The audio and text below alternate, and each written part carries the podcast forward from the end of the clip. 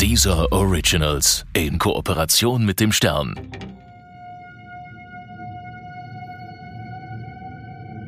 Ich bin selbst schuld. So.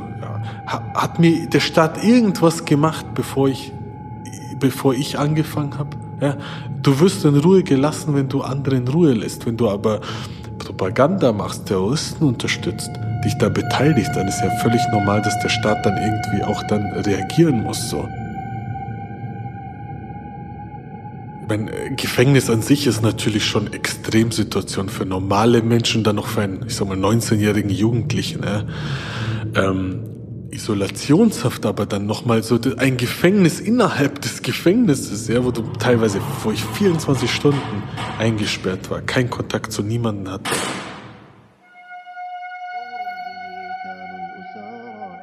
GIMF steht für Globale Islamische Medienfront. Es war erst einmal sozusagen äh, die Al-Qaida-Propaganda-Organisation. Es war schon klar an Al-Qaida sozusagen gebunden. Er hat dann gesagt, okay, es ist ein globaler Kampf ja, zwischen uns und dem Westen oder den Ungläubigen.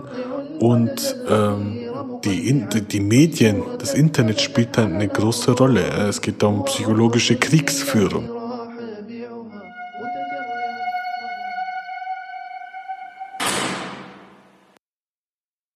Es war nicht Tag oder so, es waren Monate, die gedauert haben und dann, wo ich eine Sache nach der anderen abgelegt habe. Erstmal so, Gewalt ist die, das, ist die, ist das falsche Mittel, so, ja. Aber an das Ziel noch geglaubt und dann irgendwann auch das Ziel in Frage gestellt. Warum soll das so gut sein, ein weltweites Kalifat? Ja, so wie man gesehen hat dann beim IS-Staat. Genau das ist das. Al-Qaida will ja auch nichts anderes, ja. Leute verbrennen, steinigen, äh, vom Gebäude runterschmeißen, äh, Totalstaat, Totalüberwachung. Der Staat mischt sich in jeden Scheiß bei dir ein. Es gibt keinen Lebensbereich, wo dir nicht der Staat irgendwelche Verordnungen macht. Und dann mit der Zeit ist halt das dann immer stärker geworden, die Überzeugung, dass es halt auch das Ziel ist falsch, die Methode ist falsch, der Weg ist falsch und dass ich mich einfach neu, neu anfangen will, umorientieren will. Mana. Er wollte zur Elite gehören, etwas ganz Besonderes sein, ein Auserwählter. Im Familienurlaub auf dem Balkan kam er zum ersten Mal in Kontakt mit Salafisten und war fasziniert von ihrer Lebensweise. Stück für Stück schritt die Radikalisierung voran, bis er einen hochrangigen Islamisten kennenlernte, der ihn für Al-Qaida rekrutierte. Am Ende wollte er sogar selbst in den Dschihad ziehen – doch die Polizei durchkreuzte seine Pläne. Erst in der Isolationshaft, abgeriegelt von seinen radikalen Glaubensbrüdern, stellte er sich und seine Ideologie in Frage. Er wollte raus, nochmal komplett neu anfangen, eine zweite Chance. Die musste er sich als V-Mann in der Islamistenszene hart erarbeiten. Heute hat er den Ausstieg geschafft und setzt sich dafür ein, dass Jugendliche seine Fehler nicht wiederholen. Das ist die Geschichte von Irfan. Mein Name ist Irfan Pezi, ich bin 29 Jahre alt, habe mich in meiner Jugend radikalisiert, war mehrere Jahre Islamist, bin dann später ausgestiegen und mache heute Extremismusprävention und Deradikalisierung.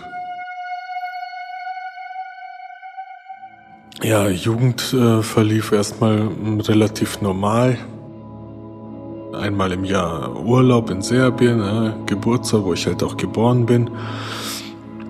Und da sind mir so die Salafisten aufgefallen, die es damals schon gab und die es in Deutschland nicht so gab. Ja. Da habe ich mich so ein bisschen gefragt, so warum, warum, warum sehen die so aus, wie die aussehen? Warum verhalten die sich anders als die dortige Mehrheitsgesellschaft, als die dortigen normalen Leute?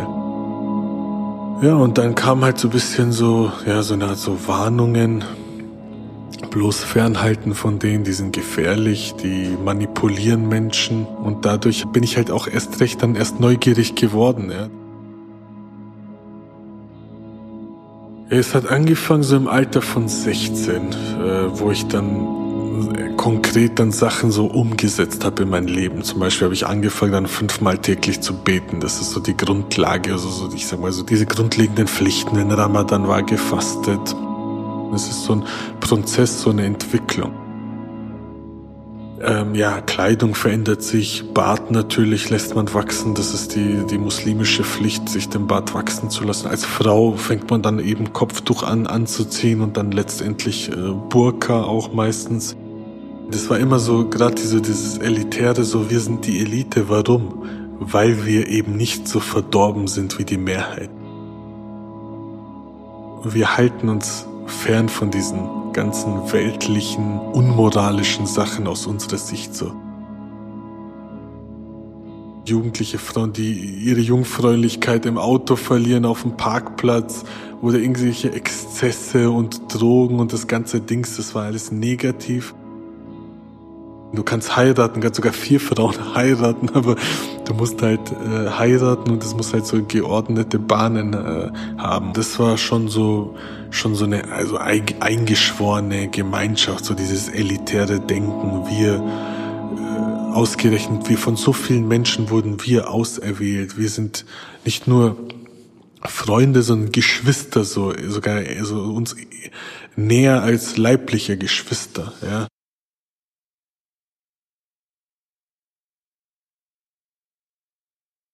Ja, ich habe ja noch zu Hause gewohnt und meine Eltern haben das natürlich mitbekommen und äh, dann sind so die ersten Konflikte entstanden, ja. Äh, die hatten halt so mit Salafismus und sowas gar nichts so zu tun, waren mit ganz normal von der Religion her, hat keine große Rolle gespielt, waren jetzt aber auch nicht strikt antireligiös oder sowas. Und dann ähm, haben die halt gemerkt und je eindeutiger die Zeichen wurden, zum Beispiel dass irgendwie Freundinnen von meiner Mutter kommen und die kommen und strecken mir die Hand und ich gebe denen nicht die Hand oder sowas, ja. Und das war halt total schlimm. Freunde gab es jetzt keine großen Konflikte, die haben halt gemerkt, zum Beispiel, wir sind zusammen und so üblich wie auch damals, so weißt du, so die jugendlichen Kanacken, so, was machen wir? Ja, komm, gehen wir Sportwetten, gehen wir Spielo, gehen wir das und dann äh, merken die so, ah nee, ich gehe nicht mehr Spielo, ich, ich mache das nicht mehr und so, ja warum? Ja, ich, das ist nicht gut, das ist verboten. So, hä, seit wann interessiert dich, was verboten ist und sowas? Ja, oder keine Ahnung, ja, kiffen und sowas, nee, nee, ich will nicht mehr kiffen und so, solche Sachen halt. Haben die halt gemerkt und dann ist es halt immer mit der Zeit immer mehr auseinandergegangen, ist ja völlig klar dann. Ich habe weniger den Kontakt gesucht, die haben weniger gerufen und ähm, so hat sich das dann so hat man sich dann immer mehr so distanziert von seinen alten, äh, seiner alten Umgebung. Viele haben das Problem dann auch gar nicht erkannt, sondern haben halt einfach gedacht, das ist halt einfach ein, ein, ein Lebensmodell, ja, ist religiös. Äh, da war, damals waren ja die Leute auch nicht so sensibilisiert, wie, wie, sie, wie sie heute sind. Ja, haben gedacht, das ist einfach nur, keine Ahnung, Spinnerei, Trip oder sonst irgendwas, wie sie es bezeichnet haben. Und, und andere haben natürlich gesehen, ah, das ist problematisch, aber wie gehen sie jetzt dagegen vor? Sie haben keine Ahnung von Salafismus, Islamismus. Was macht man dagegen? Wie deradikalisiert man Leute? Und haben es halt auch gar nicht als ihre Aufgabe gesehen. So. Ja, es gab schon äh, auch, ich sag mal, so, so schöne Erinnerungen, schöne Momente, so, wo zum Beispiel abends ähm, wir zusammenkommen, erstmal zusammen beten, dann ganz locker sitzen, Tee trinken, zusammen lachen, unterhalten. Ähm, aber auch, wir haben auch viel so gemeinsam gemacht. Ja, es gab zum Beispiel so einen See, wo wir immer äh, dort uns getroffen haben, gegrillt haben, sch schwimmen gegangen sind, äh, miteinander gerungen haben und so weiter. Also es war schon, ähm, waren schon auch schöne Erlebnisse ja, an schönen Tagen, an schönen Orten auch, bei schönem Wetter wo auch die Ideologie jetzt in dem Zeitpunkt auch keine große Rolle gespielt hat. Also es sehen ja, verstehen ja die Leute auch nicht und die denken, das sind immer so, es geht um 24 Stunden um nichts anderes so, weißt? Es geht auch um, um alltägliche Probleme und äh, Probleme in der Arbeit, aber auch Alltagssorgen und äh, Zukunftspläne und so weiter. Also es ist schon ähm, schon komplexer auch. Ähm, ja, es geht doch um, um, um Sport oder was weiß ich, den letzten Boxkampf oder so Sachen. Also man hat schon auch andere Hobbys auch und andere Themen.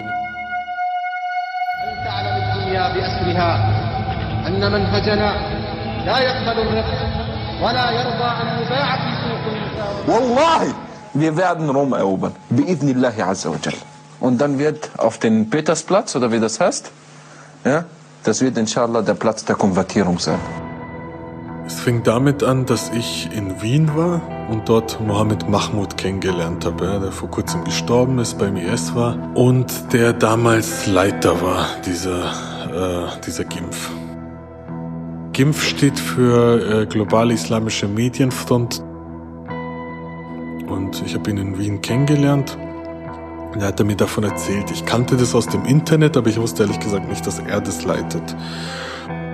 Und als er gesehen hat, hey, da Gemeinsamkeiten, wir sind auch so äh, auf einer auf einer Ebene so, ähm, hat er dann ähm, ja erzählt von der Arbeit und ob ich nicht mitmachen will und ihn unterstützen. Und ich könnte zum Beispiel Sachen übersetzen. Ich kann ja Bosnisch. Und ähm, da ich ja schon ideologisch da ziemlich gefestigt war und auch so Tatendrang hatte, was zu machen, die Sache zu unterstützen, habe ich zugestimmt und habe begonnen, da mitzumachen.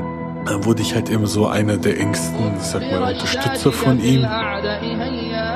Und dann, als er festgenommen wurde, nach ungefähr einem Jahr, ähm, habe ich das dann weitergeführt. Und ja, so, so ist es dazu gekommen, dass ich da Anführer Ich war so ja, 18, 19, habe angefangen zu missionieren und Leute zu rekrutieren sozusagen, habe dann so meine eigene salafistische Gemeinschaft in Weiden gehabt versucht, eine eigene Moschee zu gründen. Also es gab so vor Ort Arbeiten, ja, Leute missioniert, mit anderen Jugendlichen angesprochen, geredet, äh, Material verbreitet und so weiter. Dann hatte ich so, ich sag mal so, so diese Nachtschicht Nacht so am PC, so wie so der typische Nerd so am PC die ganze Nacht. Propaganda gemacht, so. Ähm, und dann noch der Bereich, wo ich so viel auf Reisen war, viel unterwegs. Ja, ich war in Berlin, in Hamburg, in Wien. Also ich war in Orten, wo meine Eltern nie waren, so und ich mit 18 so.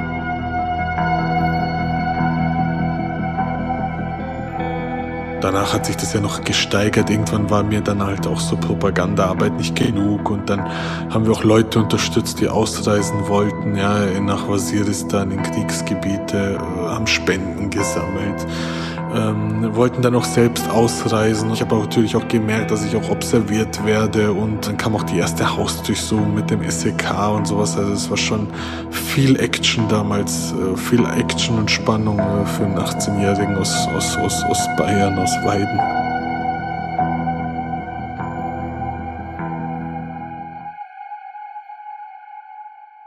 Al-Qaida war für mich eine wie so eine Art Spezialeinheit, ja. Das ist ja auch der Name Al-Qaida, die Basis, ja, die kleine, eine kleine elitäre Gruppe, wie so eine Art äh, CIA oder Navy Seals oder sowas, ja, die äh, äh die Zentrale bilden für den weltweiten Dschihad, egal wo, ob jetzt Tschetschenien, Nordafrika, Mali, Somalia oder sonst irgendwo. Ja, also wie, wie es halt ist in der psychologischen Kriegsführung. Es geht erstmal darum, Leute für sich zu gewinnen, Leute zu rekrutieren. Damit sind hauptsächlich Muslime gemeint. Ja. Mit Dschihad-Videos wirst du selten als einen deutschen Nicht-Muslim irgendwie zum Islam bringen oder zum Konvertieren bringen, sondern erstmal die Muslime selbst. Hallo, das ist euer Kampf. Es ist eure Pflicht als Muslime, euren Geschwistern zu helfen. Also unter Muslimen rekrutieren und unter den Feinden, den Ungläubigen, äh, Angst sozusagen verbreiten, ja, Enthauptungsvideos zum Beispiel, das droht euch, ja, und ähm, gerade so Enthauptungsvideos und solche Anschlagsvideos wirken dann natürlich einschüchternd und und und äh, äh, es war halt dann so diese Dschihad-Komponente, dieses politische, um was geht's eigentlich, was, um was dreht sich der Kampf heutzutage. Ja, wir sehen am Anfang, sieht man in so Tschetschenien-Videos erstmal sozusagen so die Opferrolle, Ver Verbrechen an, an, an Kindern und was weiß ich, Zivilisten und Tote, tote Muslime und sowas, tote muslimische Zivilisten. Und dann schaut man sich das an als junger, idealistischer Moslem und empfindet dann natürlich auch Hass und Unrecht und denkt sich, da muss doch was dagegen gemacht werden. So, ich vergleiche so wie so in einem Hollywood-Film jetzt zum Beispiel, so wie bei Punisher zum Beispiel. Ja, am Anfang passiert das Unrecht und dann rächt er sich der Reihe nach nach den allen. Ja, dann, und, und er ist natürlich brutal auch dabei, aber er ist auf der Seite des Guten, ja, weil er wehrt sich ja sozusagen bloß. Und es ist halt dann äh, die Rache dafür oder sozusagen nur äh, Notwehr. Ja.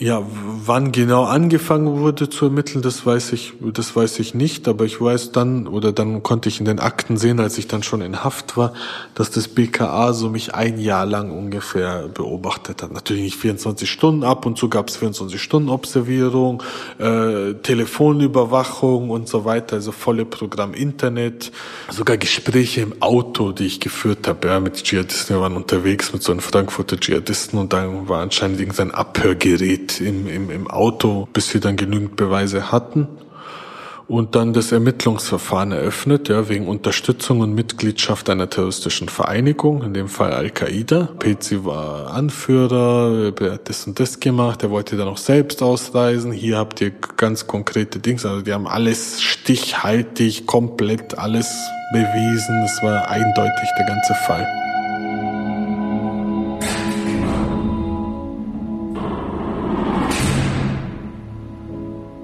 Ja, und da war ich halt dann äh, fast ein Jahr in Untersuchungshaft in Nürnberg. Und äh, da fing dann so die Deradikalisierung an. Ja, das war dann äh, die Phase, wo ich dann so ein, so ein Umdenkprozess stattgefunden hat, wo ich äh, selbstkritischer wurde, man muss sich das auch so vorstellen, man ist vorher immer in so einem sektenartigen Leben, nur unter Gleichgesinnten, motiviert sich gegenseitig, ja, hält sich sozusagen auf Spur gegenseitig, pusht sich und auf einmal kommt man raus und ist alleine in einem Gefängnis so. Und dann habe ich eben angefangen, das alles so in Frage zu stellen, aufgrund natürlich auch dieser Extremsituation. Ich habe gesehen, welche negativen Wirkungen auf mein Leben, auf mein Umfeld, auf meine Familie, auf alles. Und das hat mich zum Nachdenken gebracht und da habe ich mich dann so ein bisschen auch geöffnet, auch geistig. Mit der Zeit wurden meine Zweifel immer stärker, bis zu dem Punkt, wo ich gesagt habe, ich will, ich will aussteigen. Ja, ich äh, glaube nicht mehr daran. Ich, ich glaube nicht, dass die Ziele gut sind die beste Beschreibung war, äh, als einer mal gesagt hat, man ist wie lebendig begraben, so. Genauso fühlt man sich. Das ist ein totaler Schock, so. Es ist, ich meine, Gefängnis an sich ist natürlich schon Extremsituation für normale Menschen, dann noch für einen, ich sag mal, 19-jährigen Jugendlichen, äh. ähm, Isolationshaft aber dann nochmal so ein Gefängnis innerhalb des Gefängnisses, ja, wo du teilweise, ich 24 Stunden eingesperrt war, keinen Kontakt zu niemandem hatte, wo du fast auch keine Ablenkung hast. Es gab Wochen, ich habe kein Fernseher, kein Bücher, kein gar kein Radio bekommen. Wie, wie lebendig begraben. Du weißt nicht mehr, du führst ein komplett anderes Leben. Die Zeit verläuft anders. Äh, es ist ein unheimlicher psychischer Druck, der auf dich lastet. Total bedrückende Atmosphäre. Äh, in einem engen Raum. Das ist, das kann man sich eigentlich, das kann man nicht auch wirklich in Worte beschreiben. Es ist einfach, ja, ist schon, ich sag mal, schon die Hölle auf Erden. Wie konnte es so weit kommen? Warum bin ich in dieser Situation? Das waren so die ersten Zweifel. Und danach ist mir auch klar geworden. Am Anfang natürlich habe ich das so als Schikane empfunden. Guck, was die mit mir machen. Äh, das ist doch jetzt auch keine äh, Rechtsstaatlichkeit und so weiter. Ich bin grundlos eine Woche in der Bunker-Arrestzelle. Mir wird der Hofgang verweigert und so weiter. Also schon so am Anfang so diese Opferrolle. Ich bin jetzt das Opfer. Und dann aber mit der Zeit einfach so auch selbstkritisch und ehrlich so. Ich bin selbst schuld so. Hat mir der Staat irgendwas gemacht, bevor ich, bevor ich angefangen habe? Ja. Du wirst in Ruhe gelassen, wenn du andere in Ruhe lässt. Wenn du aber Propaganda machst, Terroristen unterstützt, dich da beteiligst, dann ist ja völlig normal, dass der Staat dann irgendwie auch dann reagieren muss so. Und das waren so erste Erkenntnisse und auch Gespräche mit meinen Eltern im Gefängnis beim Besuch, mit meinem Anwalt und ähm, viel gelesen dann auch, äh, Filme geschaut, Dokumentation. Ich hatte viel Zeit dann auch im Fernsehen und dann auch aus anderen Quellen mal, nicht immer nur islamistische Propaganda, sondern auch aus anderen Quellen. Und das alles hat so zu diesem Umdenkprozess geführt und hat sich dann so mit der Zeit entwickelt. Es war nicht Tag oder so, es waren Monate. Das fing erstmal damit an, dass ich dann gesagt habe zu meinem Anwalt, ich will aussteigen, das kannst du auch dem Gericht und dem Staatsanwalt offen sagen. Ja, von mir geht keine Gefahr aus, ich will nur eine zweite Chance, aussteigen, neu anfangen, fertig. Zur Überprüfung haben die mir dann eben einen älteren Verfassungsschützer geschickt, der mit mir Gespräche geführt hat, so mich sozusagen getestet hat. Und das wäre so, so der Anfang der Kooperation, sage ich mal. Ja, es gab ein paar Fälle, wo ich denen helfen konnte, nicht nur dem Verfassungsschutz, auch hauptsächlich dem BKA. Es gab in Frankfurt äh, einen Adnan V, Chemiestudent, der hat online Sachen im, also im Internet Leuten beigebracht, Islamisten beigebracht, wie man Bomben baut. Und das BKA ist davon ausgegangen, dass er einen Anschlag machen will. Und ich war einer der wenigen, die persönlich sich mit ihm getroffen haben und mehr über ihn wussten. Er war sehr professionell, konspirativ, Verschlüsselungsprogramme und so weiter. Man konnte den nicht so klar identifizieren.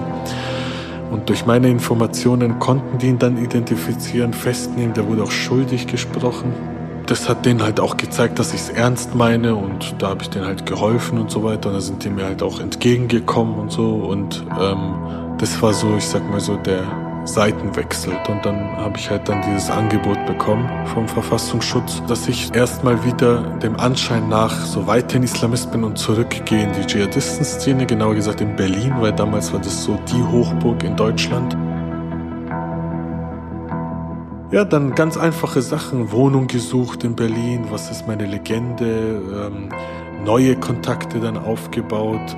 Bekannte Leute drunter, die ich äh, sozusagen kennengelernt habe, ausspioniert habe. Äh, Desodog zum Beispiel, Den Dennis Kuspert, ja, der dann auch, der auch vor kurzem gestorben ist.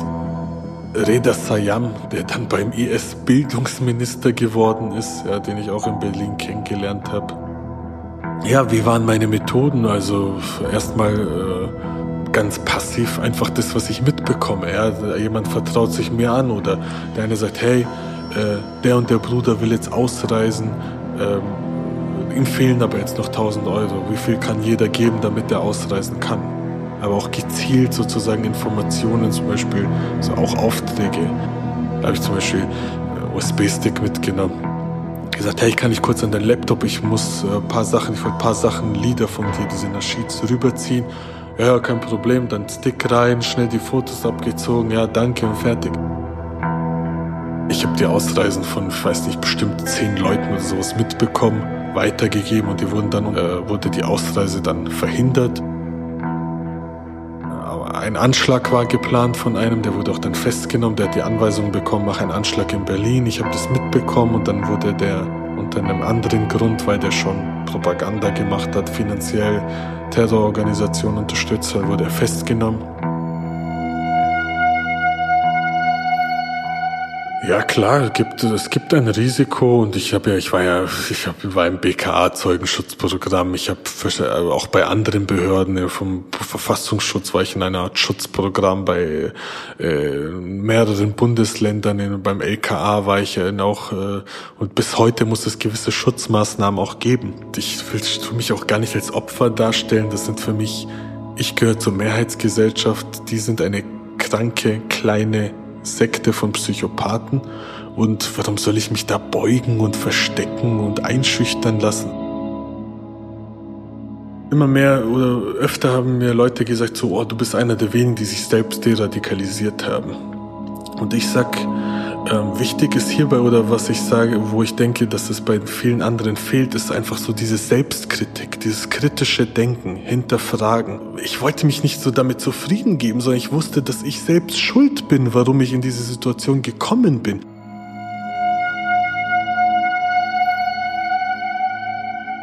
Mono. Mono ist ein Podcast von dieser in Kooperation mit Stern. Autoren Jan Karon und Tassilo Hummel. Mastering Erhan Kubak. Redaktion Isa von Heil. Sprecherin Lana Grosse.